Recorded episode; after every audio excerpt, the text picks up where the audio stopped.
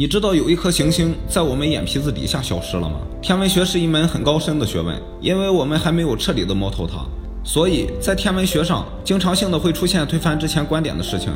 这是由于宇宙的浩瀚，我们可观测的宇宙范围的直径大约是九百二十亿光年，所以。我们现在看到的宇宙景象是宇宙很多年以前的样子，这不，十几年前还能观测到的一颗系外行星，现在居然消失了。难道真的像《三体》里说的那样，因为暴露了自己的坐标而被高等文明的光力打击了吗？北落石门 B 是南于做一颗比较亮的行星，它环绕着它的主序星北落石门，把它命名为 B。很显然，这是在北落石门这块发现的首颗行星，所以它的出现让科学家们非常震惊。它最早是在2004年和2006年被哈勃望远镜。记录下来的。当时科学家们认为它是一团尘埃云，而不是一颗行星。但是在后续的观察中，他们被证实是一颗行星。根据观测，北落石门壁的质量大概和木星差不多，但是它的运动轨迹却非常的怪异。你知道它是怎么运动的吗？